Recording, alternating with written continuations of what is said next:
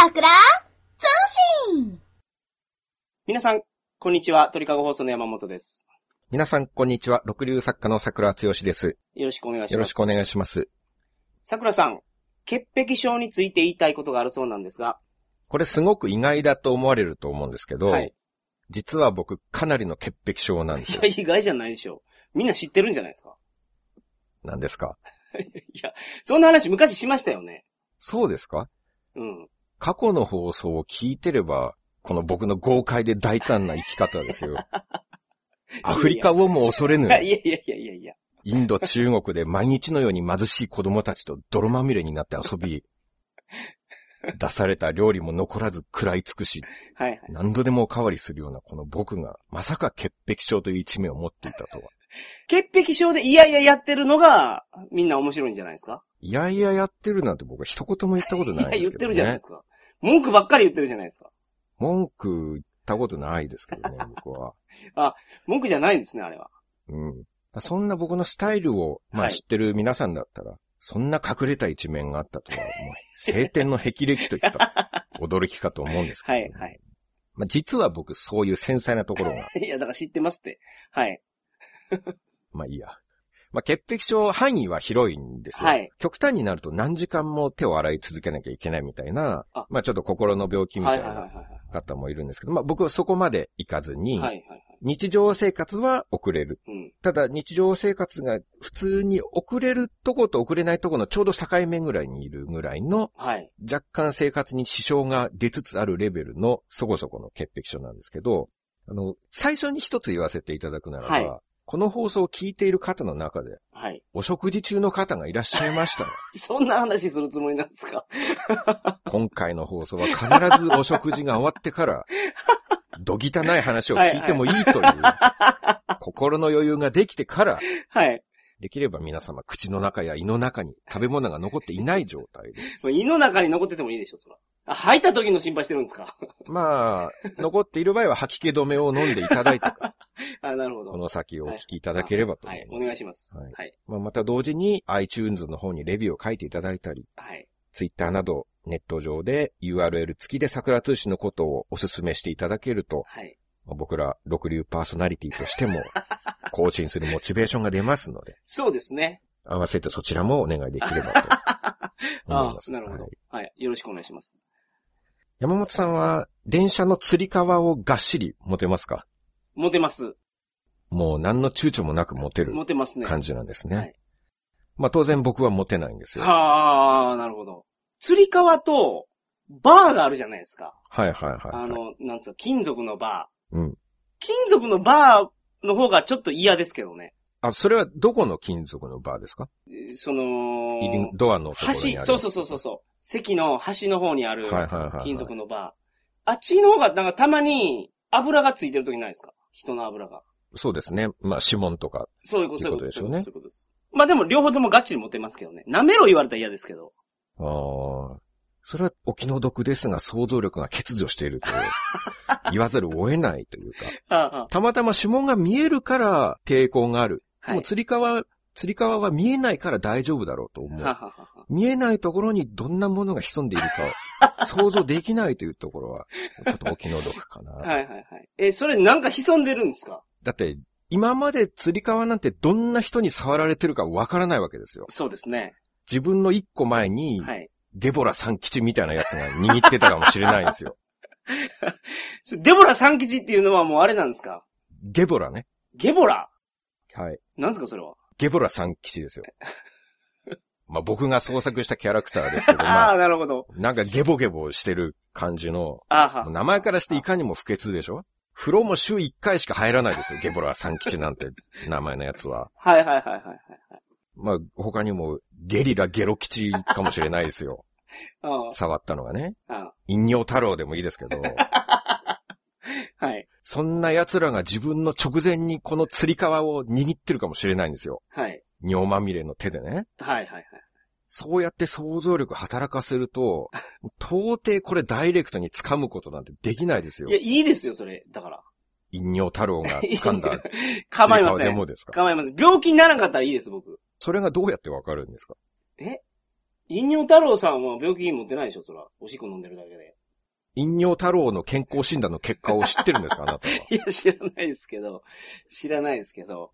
尿は平気なんですか？病気にさえならなければ。うん。別にその飲尿太郎さんの尿をダイレクトで、その触るわけじゃないでしょ？それで手洗うとか。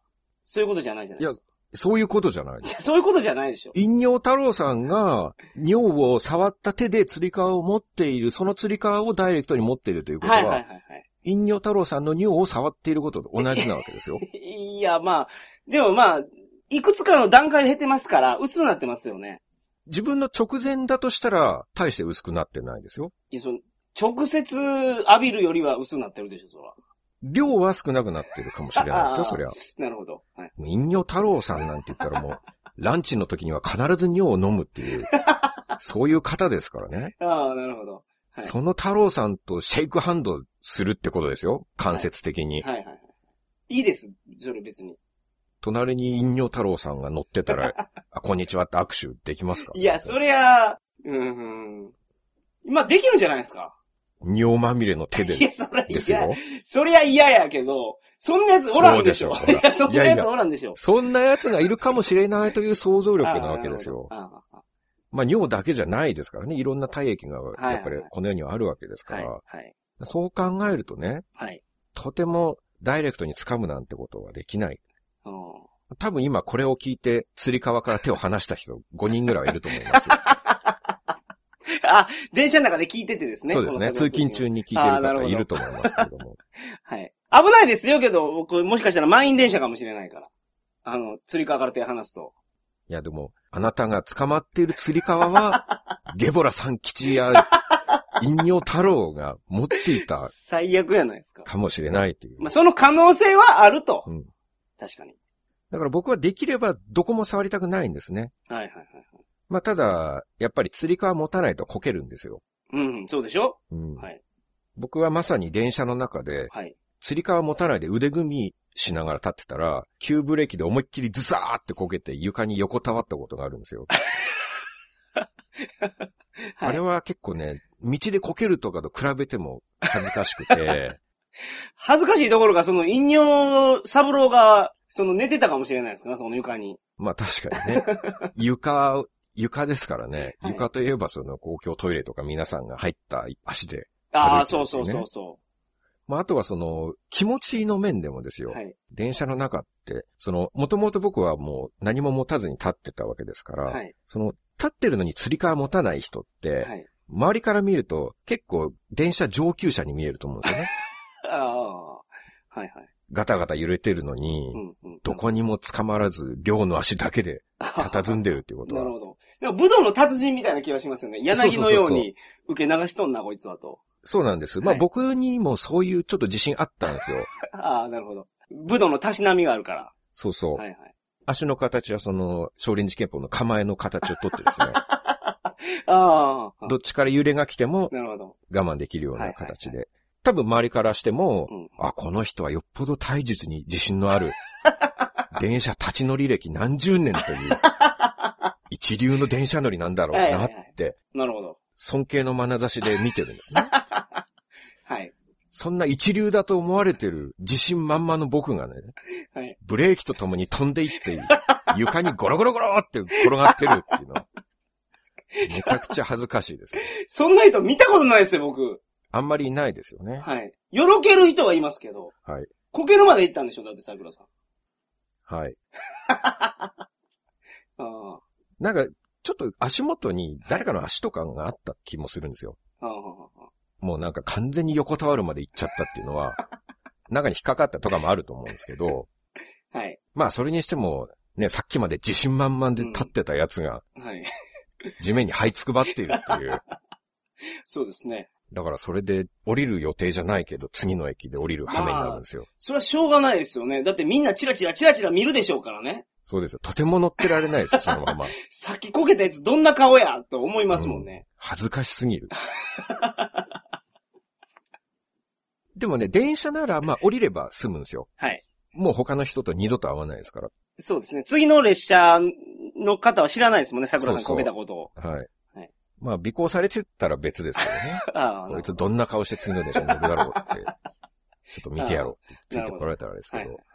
でもちょっと話それるんですけど、はい。昔スポーツジムのランニングマシーンでこけたことがあって、あれ、こけるんですか？あ、自動的にガンガン回るやつですね。そうそうそうそう、ベルトコンベアみたいにはいはいはい。回るやつですね。はいで思いっきりドダーンって背中からこけたことがあってですね。はいはい。まあ、背中からこけてもベルトの上じゃないですか。はい。だからこけたスタイルのままウィーンって運ばれて、そう床にポイって捨てられたんですけど、はいはいはい。その時は残念ながらジムを退会することになりましたえね。え恥ずかしくてですか？そうですね。だって電車と違って、その時周りにいる人はもう同じジムに通ってる人たちですから、はいはい。また会うわけじゃないですか。また会うし、まあ噂にもなるかもしれないですよね。友達には言いたくなるじゃないですか。例えば僕が目撃して、うん。はいなんか変な兄ちゃんがランニングマシンでこけて、はいはいはい。っていうのを見たらですよね。あ、あいつこの前こけてたでって言いそうですもんね。そうですね。まあ、飲み会の鉄板ネタを提供したとも言えるかもしれないですね。はいはいはい。まあ、今もどこかの飲み会で 僕が話題になってるかもしれないですよ。ああ。それって何ですか？早すぎてこけたんですか？いや。その、コンベアのスピードが。それも相当情けないですけどね。自分で調節するのに早くしすぎてこける。相当バカですけど。はい。僕は、はい。あのーなんかモニターとかでテレビやってるのを見ながら見てたら、はい。ちょっとずつ横にずれていってたんですね。で、ああ、なるほど。ベルトじゃない部分に足を置いてしまって、急にあ右足がはい右に一歩出たんですよ。あ、はあはあはあなるほど。で、動いてるはずと思った床がそこだけ動いてなくて、はい。ズコってなるじゃないですか。ああ。でもそのまま頑張って走り続けようとするんですけど、はい、はい。次左足踏ん張った時に左足は動いてるわけじゃないああ、ですか。なるほど。で、右足もう一回ついたら右足動いてないんですよ。ああ、なるほど。あで、なんかどういうスピードで右、右と左出せばいいのかもう全くわからなくなって、あ。はい。それけど、そのこけ方やったら思いっきりこけてますね。思いっきりですよ。あものすごい音しましたもん。背中着地。あ。ああ。ああ、なるほど。まあ、前回り受け身っていうのは大学でやってましたから、はい。そんな肉体的ダメージはなく受け身取れたと思うんですけれども。ああ。え、背中からこけたって、そのな、一回転して背中から落ちたんですか？まあそういうことになりますね。あ、僕、後ろにバタンって倒れただけかと思ってたら、もうぐるっと回ってたんですね。はい。前の方につんのめっていって、はい。ぐるっていって背中から。そりゃすごいわ。それ見てたら面白いぐらいのこけ方ですよね。まあ周りの人はもう、笑いこらえるの必死だったと思いますよ。ま はいはい。あその場では僕は退場しなかったですからね。え、そこからどうしたんですか？その時は何事もなかったかのように、はい。いや、これぐらい全然平気だよ。あ俺のような屈強なスポーツマンがこれぐらいで動揺しないよって。はいはいはい。で、またベルトに乗って走り始めたんです。またやったんですね、それ。でそこでこけた後でなんか、すごすご退場していったら、また恥ずかしいじゃないですか。いや、別の横にあるその腕ガッシャンガッシャンやるやつとかに映らなくて、もうそのまま走るんですか？そう、まあそうですね。一番平然としてるような感じを出せるような。ああ、なるほど。隣のガッシャンガッシャンに映るってことは動揺してるってことですか。かなりしてますよね、よく考えたら。ですよね。はいはい。それを一つの区切りだとみなしているわけですから、こけたことを。はいはい。こけたことなんてなかったかのように、ああ、なるほど。はまた元に戻ったっていう感じ。あ、はあはあ、でもその走ってる間も周りの人はもうたまらなかったでしょうね。はい。こいつ平然としてるけど、その強がってるところが余計惨めだよお前って多分思ってたと思うんです。まあだからこそもうその月で大会をすることになったんですけれども、はい。まあまあ、まあ話を元に戻してですね、はいまあ釣り革はやっぱり持つの嫌だからって、はい。毎回ブレーキかかるたびにゴロゴロゴロって転がるのも世話しないじゃないですか。いや、まあそうですね。まあ床汚いしね。うんうんうん。だから僕は釣り革が取り付けられているはい。根元の棒を持つんですよ。おー、なるほど。あの棒ならまだ触ってる人の絶対数少ないでしょ。そうですね。釣り革を1日1000人握ってるとしたら、はい。まあ根元の棒は20人とか30人ぐらいだと思うんはいですよね。はいはいはい。でしかも、はい。その辺掴んでる人って僕と同じような考えだと思うんですよ。釣り革ダイレクトは抵抗あるから、まあ、汚れが比較的少ない根元の棒を持とうって考えるような人は割と衛生観念高いと思うんですよ。ああ、なるほど。え、その根元の棒って横に、横にその走ってる棒ってそうです、ことですよね。そうです。はい。横に走ってる棒から、その塩ビかなんかのベルトを使って釣りかがいってるじゃないですか。はいはいはい。そのベルトじゃないんですか？あ、ベルトを持つ時もあります。ああ、なるほど。ベルトの上を握って、はいはいはい。手の下の部分を釣り革の上の部分で支えるみたいな。はあ、はあはそういう持ち方もあります。あ、どっちかですね。なるほど。綺麗好きな人はそういう持ち方をみんなすると思うんで、はい。だからこそなおさら綺麗だと思うんですよ、そういうところは。それ、綺麗好きっていう言い方はちょっとあれだと思います。語弊があると思いますよ。そうですか？あの、潔癖症の人はってことでしょ、それ。潔癖症と綺麗好き違いますからね。潔癖症の人は綺麗が好きなわけじゃないですか。まあまあ、綺麗は好きでしょうけど、はい釣り革持つ綺麗好きもいますよ、絶対。いや、いないと思いますよ、そんなの。釣り革綺麗じゃないですからね、だって。綺麗なものを桜さんの基準の綺麗好きには入らないと。釣り革持ってる時点で。と思いますけどねな。るほど。ちょっと考えればわかるじゃないですか、釣り革なんて綺麗じゃないっていう こと。そうですか。うん。潔癖症っていうのは想像力が豊かであるっていうことですからね。あ、いい言い方をすると、いいも何もそのままですよ。すごいいい言い方をするとそうですね。事実をそのまま述べるとですね。は いはいはい。想像力が貧困な人は釣り革を見て、あ、釣り革だ、としか思わない。はいはいそれが僕のようにクリエイティビティに溢れた人間はですよ。はい。同じ釣り革を見ても、はい。ゲボラ三吉とか、ゲリラゲロ吉のようなもう個性溢れるキャラクターのことまでそこまで考えが至るんですよ。はいはいはいはい。この釣り革にはどんな歴史があるんだろう。今までどんな人たちに、この釣り革は握られてきたんだろう。はい。想像するんですよ。うんうんうん。それが釣り革を見て釣り革としか思えないようなね、そんな単純な人間は僕は友達になりたくないですよ。は あはあ、なるほど。あとエレベーターのボタンとか、え、それもダメですか？ダメですね。ATM の画面も、え？え指の腹では押せないですよ。あ あ。もうそれもゲブラ三吉が全部浮かぶわけですか？まあそうですね。エレベーターの入り口に立った時も、ATM の自分の順番が来た時も。ひょっとしたら僕の前に、はい。まあ、ボタンなめ吉みたいなね。ボタンなめ次郎とかが使ったかもしれないとなるほど。考えると。はいはいだから指を曲げて、はい。はい。第二関節の背中側で押しますね。ああ。え、ここはいいんですか？人差し指のってことですよね。そうですね。うんうん。その後自分が体とかを触るときに、うん。そこ、その指の、なんていうの、関節の裏側で自分を触ることはあんまないから、まだいいんですよ。そうか。これをなんか使う機会ってないですもんね。まああんまないですよね。お箸使うのも、そこは触れないじゃないですか。はいはいはいはい。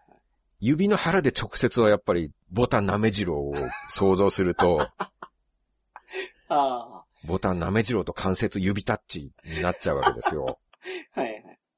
子供の頃からそういう傾向があって、はい。小学生の頃おじいちゃんの家に遊びに行ってね、はい。料理出してもらうんですよ。はい。全然食が進まないんです。ええなんか食べ物というよりは食器が気になる。え、そのおじいちゃんもしかして、あれですか？ゲボラ三吉やったんですか？違います。おじいちゃんの家ですから、おじいちゃんがゲボラ三吉やったから、もうそのエレベーターとか見るたびにゲボラ三吉を覚えです。あ、おじいちゃんやって。失礼なこと言わないでください。おじいちゃんは優しいおじいちゃんですよ。あ、そうなんですね。居候としてゲボラ三吉とか、ボタンなめ吉とかね、はい。養ってるわけじゃないですよ。はいはいはい。もちろんちゃんとおお皿とかお箸とか、おばちゃんが洗剤使って洗ってるうんし、うんうんなるほど。頭では問題ないとは分かってるんですね。はい。まあでもなんか、自分の中にいるもう一人のダメ桜というか、ダメなんじゃないですか、やっぱり。もう一人のね、はい。普段隠れているやつが、はい。なんか出てくるわけですよ。潔癖症のダメ桜が出てくるってことでしょ？そうですね。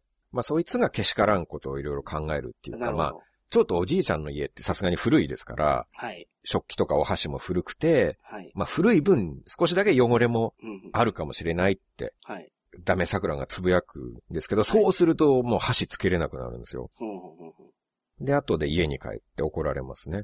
え、食欲に勝つんですか？その子供の時の食欲ってすごいじゃないですか。そうでもないかな あ、桜さんなんかそういえば食細そうですもんね、子供の時とか。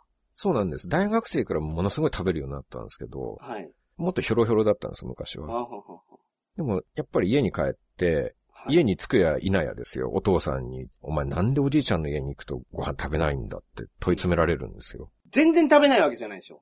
ちょっとだけしか食べないってことです一口二口って感じですね。ええまあだから、当然お父さんにもちょっと問い詰められて、はい。でそこで、まあ小学生なんですけど、幼心にもおじいちゃんの家のお皿が汚いような気がするからっては言えないんですね。なるほど。それ言ったら、まあお父さんやお母さんがちょっと嫌な気持ちになるだろう。100倍なるでしょ、そら。まあそれがわかるから答えられないんですよ。はい。でも黙ってるとやっぱお父さん余計怒っちゃって、うん。なんで黙ってるんだ？はい。じゃあお前答えられるまでそこで立ってろって言われて、はいはいはいもう長いことべそかきながら立ってたっていう、ああ。そういう記憶があるんですよね。はいはいはいはい。筋金入りですね。でそれがはい。困ったことは年々ひどくなってきてるんですね。おじいちゃんちの茶碗の汚れが。違いますって。潔癖症がです。潔癖症。小3の時より小5の時がもう、なんか、茶碗がかび黄ばんできてるとかそういうことですか？本当あなたは筋金入りのろくでなしですね。人のおじいちゃんの話をですよ。はい。そうじゃなくて、ひどくなってるのは、潔癖具合が。うん昔はやっぱり釣り革つかめたんですよ。うんうん。エレベーターは別に平気だったんですけど、はい、はい。ここ数年で他にダメになったのが、はい。古本もダメになったんですね。ええ ああ、なるほど。古本買えないんですよ、もはあはう。昔はたくさん読んでたんですよ、古本買って。はい、はい。図書館の本とかもね。はい。でも今ではこの本を自分の前に触ったのが、うん。くしゃみ大魔王とか、うん。本なめ二郎だったら考えると、はいはい。とても読書集中できないんですよね。100ページ目にチンコ挟んだろうかもしれないですもんね。あその点で言えば、レンタル DVD ですよ。それを言うならなるほね。はいはいはい。まあ、借りるんですよ。レンタル DVD はまあ、はは。まあ本と違って単価高いですから、自分で全部買うわけにはいかないとなるほ。ど。で借りるんですけど、はいやっぱり手を洗うのがものすごい数多くなるんですよ。あディスクをデッキに入れるでしょあ。はい。そしたらそこで手を洗うんですよね。はい。そのままリモコンで再生とかできないんですよ。一回手を洗わないと。はあ、はあはあ、リモコンに映るから。そうそうそうそう。あその、ひ、その、被害のその、拡大を防ぐために。まあもちろんそういうことですね。で、まあ見終わって出したらは、いまたすぐ手を洗うとか、ああ。そういう感じ。まあ、アダルト DVD なんて、このディスクが果たしてどんな衛生状態だろうかっていうのは、はいはいはいはい。もう想像すると身震いするほど恐ろしいんですよ。いや、それはそうでしょう。でしょ？それはそうですね。はいはい。だって自分がアダルト DVD を見終わった後に、どんな手でディスクを触ってるかって考えるとは、いはいはい。これはもう大変なことですよ。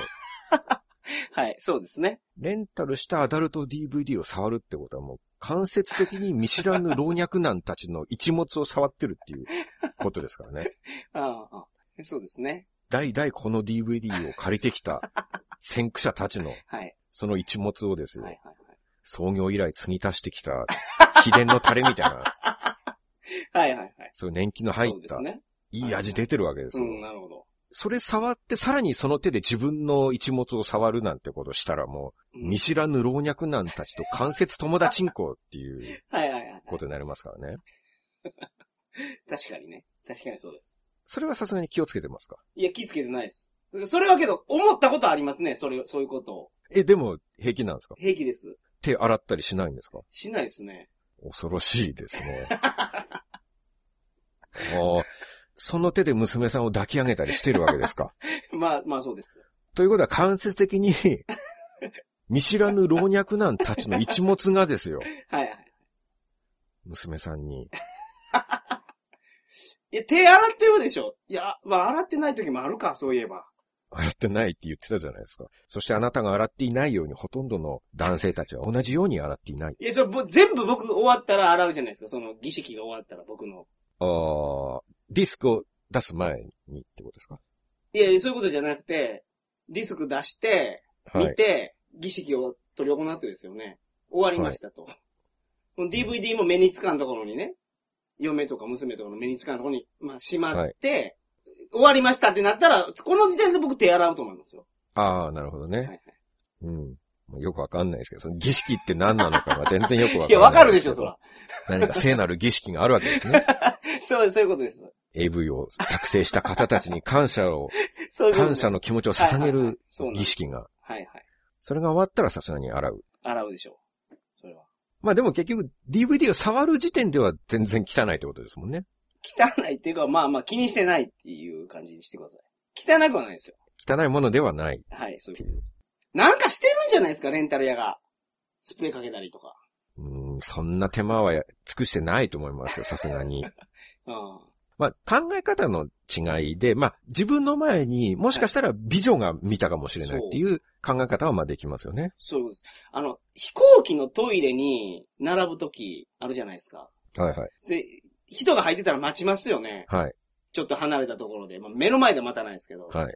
で出てきた時がおっさんの場合と出てきた時が若い女性の場合って全然違いますもんね、その。まあ違いますもんね。もう本当にプラスに触れるかマイナスに触れるかっていうレベルですよね。5ポイントが8ポイントかですらなく、はいはい。そうなんですよ。プラス8ポイントがマイナス8ポイントがはいはいはいはい。逆ブレしますもんね、時間がすごいかかってた場合ですよ、しかも。うん。プラス20ポイントになるか、マイナス20ポイントになるか。20ポイントどころかそれもうマイナス200ポイントぐらいになると思いますけど。うん。じゃあ、女の人は、その、なんですか、それまあ手間かかるやろうと思うんですよ。やることいっぱいあるやろうから。お化粧とか、まあまあ、そんなのもあるでしょう。でも男の人で時間かかってるって言ったらもうあれですもん。あれしかないですもんね。そうですよ。うん。あれか、もしかしたら神聖な儀式を行っているか。どっちも最悪や。そう、まあ、どっちだとしても、マイナス200ポイントには変わりないですよね。いやでも、神聖な儀式の方は汚くないって言ってましたよ、山本さん。あ神聖あ。まあ、な方だったらどっちかっていうとそっちがマシかな、俺。儀式だったらまだいいっていう。うん、まあ気持ち悪いけど、まだマシってことね。まだマシじゃないですか。で女の人がその神聖な儀式やってたとしたらもうすごいことですよ、それ。まあそうですね。大変なプラスポイントだし。まあ、儀式じゃない方のはいことだったとしても別に若い女性だったらいいですもんね。まあいいです。そうなんです。物は同じはずなのにね。はい、そうなんですよ。釣り革はもうその考え方はできて、はいはい。もしかしたら自分の一個前に美人が掴んだかもしれないって考えることはまあできるんですね。はい。僕が電車に乗る直前にうん、この釣り革を堀北真希ちゃんがペロペロ舐め回していたかもしれない。はいはいはいはい。そう考えると、まあ、喜んで持つどころかも、僕もベロンベロン舐めてやろうかと 思うぐらいですよ。はいはい。ただ、確率的にありえないんですよね。現実的に考えちゃうと。そんな妖怪みたいなやついないでしょ。そうですよ。はい。堀北真希ちゃんが電車乗ってきて、踏み台とか使って、釣り革のとこまで上がって、それをベロベロ舐めるっていう、はいはいはい。実際に起こり得るかと考えると、はい。まあ、多分ないと思うんですいや、よ、ね。ないでしょうね。だその少ない確率にかけるわけにはやっぱいかないんですよね。はいはいはい。飛行機はまあまだ目に見えてるからいいですけど、はい。ポイントの判断っていうか、正確なポイントつけれると思うんですよ。はい。ただそれが目に見えないところになると、やっぱり警戒をしておいた方がいいですよね。うん。うん。なるほど。スマホもそうなんですけど、スマホ？はい。出かけてはい。家帰ったら必ずスマホを濡れティッシュで拭かないと気が済まないんですよ。誰に触らしてるんですか、スマホ。自分です。え？自分しか触っていないですよ。ですよね。でも自分は外で何をしますか？外出したら電車で釣り革の上のバーを見に行ったり、なるほど。ご飯食べに行けばメニューとかはいはいはい。食器触ったり、お金触ったりするでしょ？っはいはいはい。てことはもう、外出した時点で自分の手は、はい。あらゆる雑菌、ホコリ、体液、粘液が、密接にこう、ぬめりぬめりと 絡み合った。ああ、なるほど。これを僕は、ぬめりハンドと呼ぶんですけどね。はいはい。イメージですよね。ぬめってるわけじゃないけど、ぬめってるんじゃないかっていうイメージですよね。ただそう考えると、実際にちょっとぬめってる感じするんですよ。あれぬめってるなって。はい。なんか。なるほど。体液、粘液、雑菌、はいホコリが絡み合ってる、ぬめり状態にあるわけですから、この手は。はいはい。だから、外に出れば自分の手はぬめりハンドになる。はい。で、当然その手でスマホベタベタ触るじゃないですか。はい。じゃあ、そのスマホは、ぬめりスマホになってるわけですよ。はいはいはい。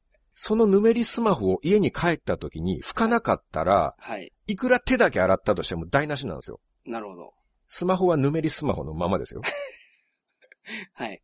手を洗ったばっかりだとしても、その手でスマホを触ったら、再びその手はぬめりハンドなんですなるほど。そのピンポン感染っていうやつですね。そうそうそうそう。桜さんは綺麗にしたはずやのに。そう。スマホからまた帰ってくると。三段活用みたいな 感じ、感じですね。はい。で、まあ、スマホを返してまた手がぬめりハンドに返り咲いて、なるほど。それで室内の物品に触れれば、もう部屋のあらゆるものがぬめり感染、ぬめりアメニティになるわけですよ。はい。なるほど。っていう。はい。それが、まあ、想像力っていう話になってくるんですよね。はい。え、でも、桜さん、まあ今独身やからいいですけど、はい。ご結婚された時、その、桜さんじゃない、その、まあ、奥さん、桜さんの奥さんが、はい。その部屋中をぬめりにする可能性がありますよね。まあ、だから、それは結婚するときに、まあ、いろいろみんな契約とかするわけじゃないですか。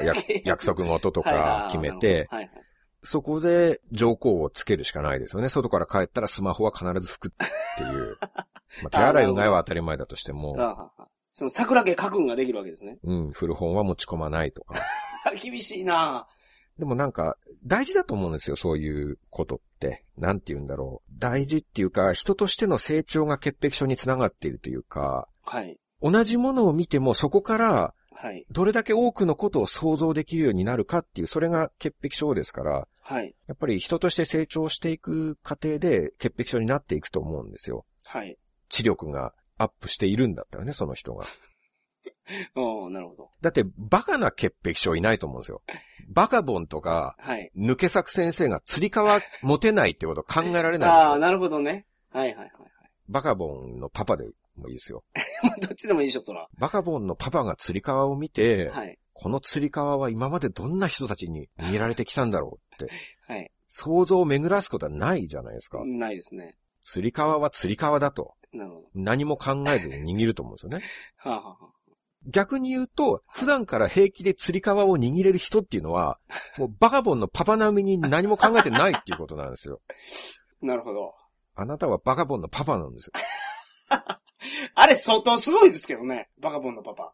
まあ、そのレベルに皆さん釣り革を握れる人は達しているっていうことをね、ちょっと自覚した方がいいんではないですかっていう感じなんですよ。潔癖症は知性の証やと。そういうことです。はい。まあ、今まで聞いてたらそういう結論にやっぱなりますよね。そう思うでしょ、やっぱり。いや、思わないけど、大変そうやなと思いますわ、僕。潔癖症の人って。まあ、そうですけれどもね。そこはまあ悪魔の取引みたいな感じですよね。人間的な知的レベルを高める代わりに、少し生活が、はいはい。不便ややこしくなる。はいはい。マックとか行って、はい。フライドポテトつまめますか？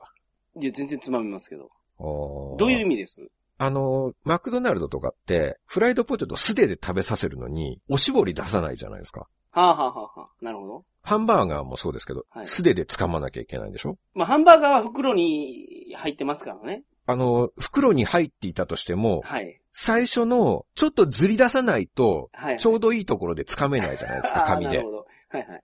そこ、ぬめり手で触らないかんと。ぬめりハンドで、最初の一つかみ出してこないといけないんですよ。はいはいはい。ましてやビッグマックなんか箱入りですからね。ああ。あれはもう両手で直に持たないといけない。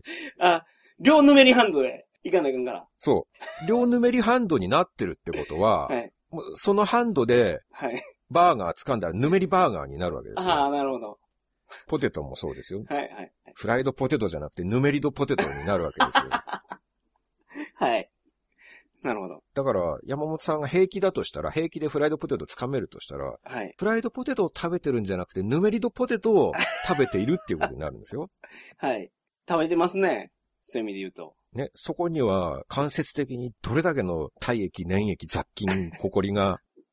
いやでも、ヌメリドポテト2本食べたら、油結構ついてるから、はい。もう、3本目以降はヌメリドポテトにならないんじゃないですか？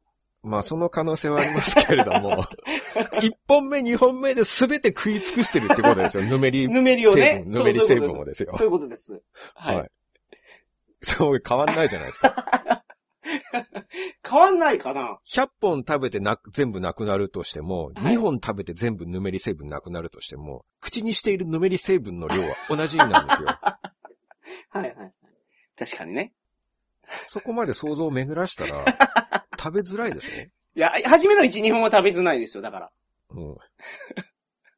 平坦化した食べづらさが最初の1、2本で一気に来てるわけだから、合計の食べづらさは変わらないんですよ。いや、そんなことないでしょ。初めは2本我慢したらええっていう感じで。まあだから、峠がすぐ終わるってことですからね。その、彼女とかと一緒に食べに行ってね、はい。ラブラブ感を演出して、はい。あーんって言って、その最初の2本を食べさせて、はい。自分は3本目から 食べるようにすれば、なるほど。はいはいはいはいはい。それで解決することになりますよね。あ、そういうことやね。あ、素晴らしい解決法があるじゃないですか、桜さんは。うん。なん、なんで僕は。まずパートナー、いや、僕らは気にしてないから、そのぬめりに対しては。うん桜さんがポテト食べるときは、一緒に来てる人に、まあ、ポテト2本ぐらい食べさせてあげると。そうですね。うん。それで解決しますよね。まあ、ちょっと今あの、ね、ファーストフードの方に感じ悪いこと言っちゃったかもしれないんでまあ、僕、すけど、マクドナルドは汚いってわけじゃないですからね。あの、あ、解決策あるんですよ、これ？あ、あるんですか？は僕別にファーストフード行かないってわけじゃなくいて、はい。はい僕はどうやってるかっていうと、はい。お水もらって、はいまあ、コップ入りのお水もらって、紙ナプキンにその水をジョジョって垂らすんですよ。はい。それで手を拭くんです。綺麗に。そうすると、もう、紙ナプキン、濡れナプキンによって、僕のぬめり成分は綺麗になってるわけですから。ああ。手洗うたらええやないですか、それ。手はどこで洗うんですか？いや、僕ののついてるでしょ、洗うところ。あのーまあ、それは条件がいいところですね。ああ、なるほど。うちの近所のロッテリアには、確かに、レジ横に手洗い場がある、はいはい手洗いシンクがついてるから、はいそれはいいところなんですけどね。はい。はい。そう、ない、ないところはね。洗えないですからそういうのもあるんですね。ああ、なるほど。まあ、だけど、想像力が豊かすぎるっていうのもうん。困ったもので、はい。物を買うときにもなんか悩みが尽きないんですよね。本屋さんで、はい。平積みの本、はい。平積みっていうのはまあ表紙が上にして積んである本なんですけど、はいはいはい。それ買うとき、うん。山本さんは一番上の本買いますか？いやー、僕、3冊目ぐらい取ります。はあ、はあはあはい、それは汚いからじゃなくて、よれてるでしょ開いた跡がそういうことです。ついてるっていうね。はい。捨てるんですけどね。例えばジャンプとか。うん。読んだら捨てるんですけど、でもなんか、3冊目取りますね、僕。そうですね。確かにその、立ち読みされていて、はい。まあ開いてよれてるっていうのは一つありますよね。はいはいはいはい。まあ結構共通はすると思うんですよ、そこは。立ち読みされるっていう点では、僕は立ち読みをされて、まあ開、開いてるのも嫌だし、はい。立ち読みをされたことによって、ぬめり成分、ぬめり本になっているっていう可能性があるっていう はい。ことを考えるとね。なるほど。まあなんかプチ古本みたいなものになってるって考えられるじゃないですか。はいはいはい。まあ本屋さんですから、多少は文化的水準の高い 方がいるとは思うんですけはいれども、はいはいはい。まあやっぱり上品な人だけではない。なるほど。もしかしたらくしゃみ大魔王とか、ああ、いるでしょう。関本関五郎みたいな やつがね、はいはいはい。立ち読みしながらくしゃみしたり、ごほごほとこう、体液を飛ばしたなんてまあことも確かにね。はいはい。ないとは言えない。はいはい。で、だからそこでやっぱり一番上の本取るのは、まあ本屋さんには申し訳ないんですけれども、はい。我々想像力の申し子である潔癖症の人間には抵抗がある。はあ、はあはでも、山本さんは3番目だとおっしゃいましたけど、あ、はい。まあ、順番に2番目を取るとしましょう。はい。そこでまた想像力が暴走してですね、はい。2番目取ろうと考えた時点で、はい。また考えるんですよ。ほうほうほう。ひょっとしたら、はい。我々が一番上の本抵抗あるから2番目を取ろうって考えてることを見越して、はい。書店員さんが今朝1番目と2番目を入れ替えたかもしれないって。あー、なるほど。その賞味期限が迫ってくる牛乳とか前に出てますもんね、スーパーでも。はいはい。その仕組みですか？まあそっちは明確に数字見ればわかるはいはい。わけじゃないですか。ただまあ本の場合絶対わからないんでなるほ、ど。そこを書店員さんがこちらの裏を書いて、はいはい。まあ昨日まで一番上にあったのをあは今日2番目に置いているかもしれない。なるほど。なるほど。まあやっぱりその2番目に置けば開いてる感もなくなるじゃないですか。押されますからね。そうそうそうそう上からで、じゃあ、こっちもまたその裏を書いて、はいはい。そうはいくかと。はいはいじゃあ今度は上から3番目の本を取ろうと考える。はい。はいはい。山本さんのようにね。はい。これでもう正解でしょでもしかしたらそれすら書店員さんに見抜かれていて、う。はい。僕が一番上と2番目が入れ替えられていることを見越して上から3番目の本を取ろうとしている裏を書いて、はい。書店員さんが1冊目と3冊目を入れ替えてるかもしれないと想像するんですよ。はいはい。じゃあさらにまだこっちは裏の裏を書いて、はい。4番目だと。はははそれももしかしたらまた本屋さんに予測されているかもしれない。はいはい僕が裏の裏を書いて4冊目を買うことを予測して、店員さんが昨日の1冊目を 4冊目と入れ替えてるかもしれな。ないるほど。なるほど。いつも本屋さんに行くと僕はこうやって、書店員さんとの想像の中での戦いが始まるんですよ。何冊目買うんですか、ほんで？最終的に一番下から2番目になるかな。なんか、まあ、それをずっと紐解いていくと、紐解いていくっていうか、うん。辿っていくと、最終的にそこに行き着いたんですね。まあそうですね。ヌベルボン理論。結局一番下に下にって言っちゃうんで、はいはいはい。だから一番下かと思いきや一番下はまたその棚と直にくっついているから、い いやないですか。下から2番目だはいはい。ヌメリ棚にね。と。まあ、ぬ、ぬめり棚じゃない。本屋さんは綺麗ですよ。店員さん、皆さん掃除ちゃんとしてますからね。はいはい綺麗ですけれども、はい。想像力がスパークしちゃうんですよ。あはは。これを僕はイメージバトルと呼んでいるんですけれども、大変ですね。必ず本屋さんに行くと繰り広げらはいれる。ドラゴンボールでクリリンと孫悟飯が宇宙船の中でやってましたよね。ああ、はいはい。ああれと同じ。じですね。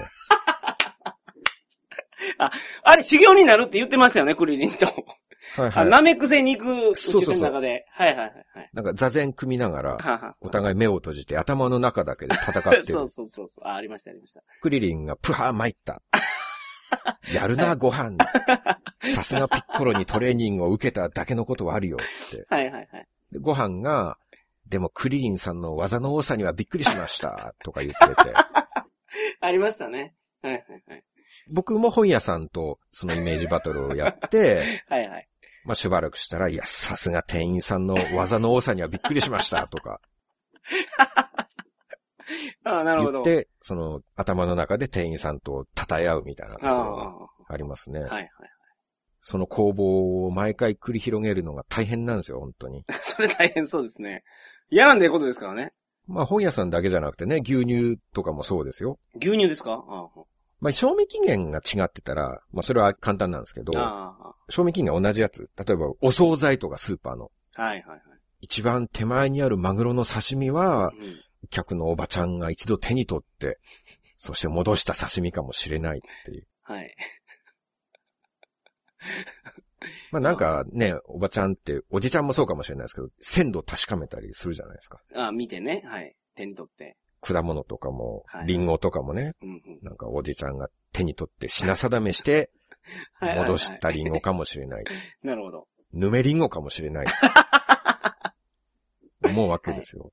はい。でも、だからそれを成果コーナーのお兄ちゃんが分かって、うん。ぬめリンゴと2番目のリンゴを入れ替えて今並べれるかもしれな。はいいはいはい。いやでも、裏の裏を書いて5番目こそがぬめリンゴかもしれないと。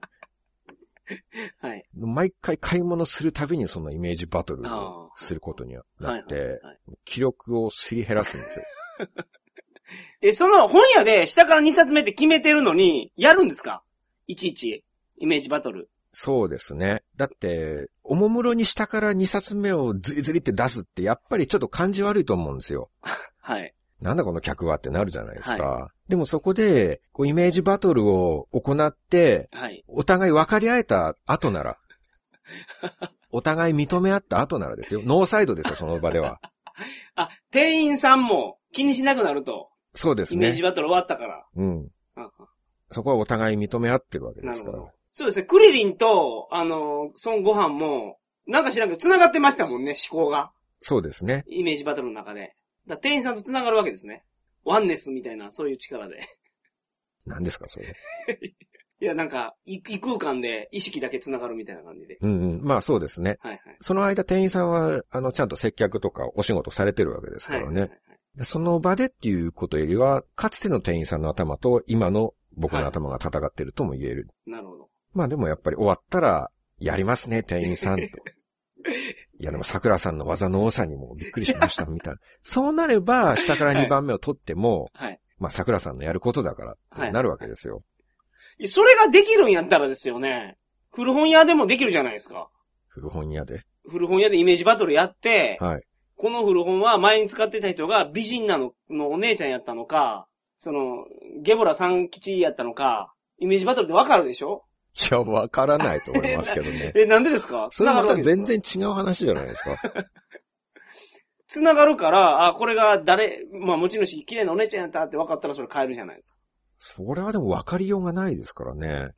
いや、いや、え、でも何番目に入れ替えるかは分かるんでしょ？いや、まあそれはぶっちゃけ分かってるわけではなく、はい。あくまで僕と戦っている店員さんも僕の頭の中に存在する店員さんですから、はいはいはい。現実的な結論がちゃんと正解が出てるかは分かんないですよう。ん。いやでも、その、その、脳内バトルによって、桜さん的には折り合いがつくわけあ。まあまあ自分の中で納得はいはいははいできているっていう点がありますよね。はい。ただ、新刊本を売っている本屋さんで、はい。置いてあるすべての本がぬめり本っていうことはないと思うんですよ。一番上だけ、一冊だけ立ち読めされるとしてもね。あははは。古本屋はそんなことないんですよ。全部が全部ぬめり本っていうことが大いに考えられるわけですよ。でも、ビジョンぬめり本やったらいいわけでしょ？美女ぬめりだったら全然いいですね。いいわけでしょ？うん。じゃあまあ一緒じゃないですか。それはまあ僕のこれからの鍛錬次第だと思いますよ。ああ、なるほど。修行を積めば、はいはい。その域まで達することができるかもしれないですけど。まあでもそういう、なんて言うんだろう。多角的にものを考えるとか、裏を読む力、はい。視野の広さっていうのはは、すごい大事ですから、大事ですか、それ？大事じゃないですか。だそれがお仕事をするときにも、多角的に物事を考えるか、一つの物事を見て、一方からでなく、四方八方に想像力を巡らして考えられるかなるほどっていう。ことにつながるわけですよ。はいはいはい。だから、皆さんもぜひ、釣り革とかね、はい DVD とかをはい。触るときにはそうやって、いろんなところにアンテナを巡らして考えてほしい。わわけですよはいはいはい。今日トイレの話もしようと思ったんですけど、はい。うん全然そこに至る前に、時間が来てしまいましたので、はいはい。また別の機会で改めたいと思います。そうですねはい。はい。はい。ということで今回は満足しました。そうですか。はい。それでは皆さんまた再来週。ささよな。ら。皆さん、今回も桜通信を聞いてくださり、ありがとうございました。明日も頑張りましょう提供は鳥かご放送でした。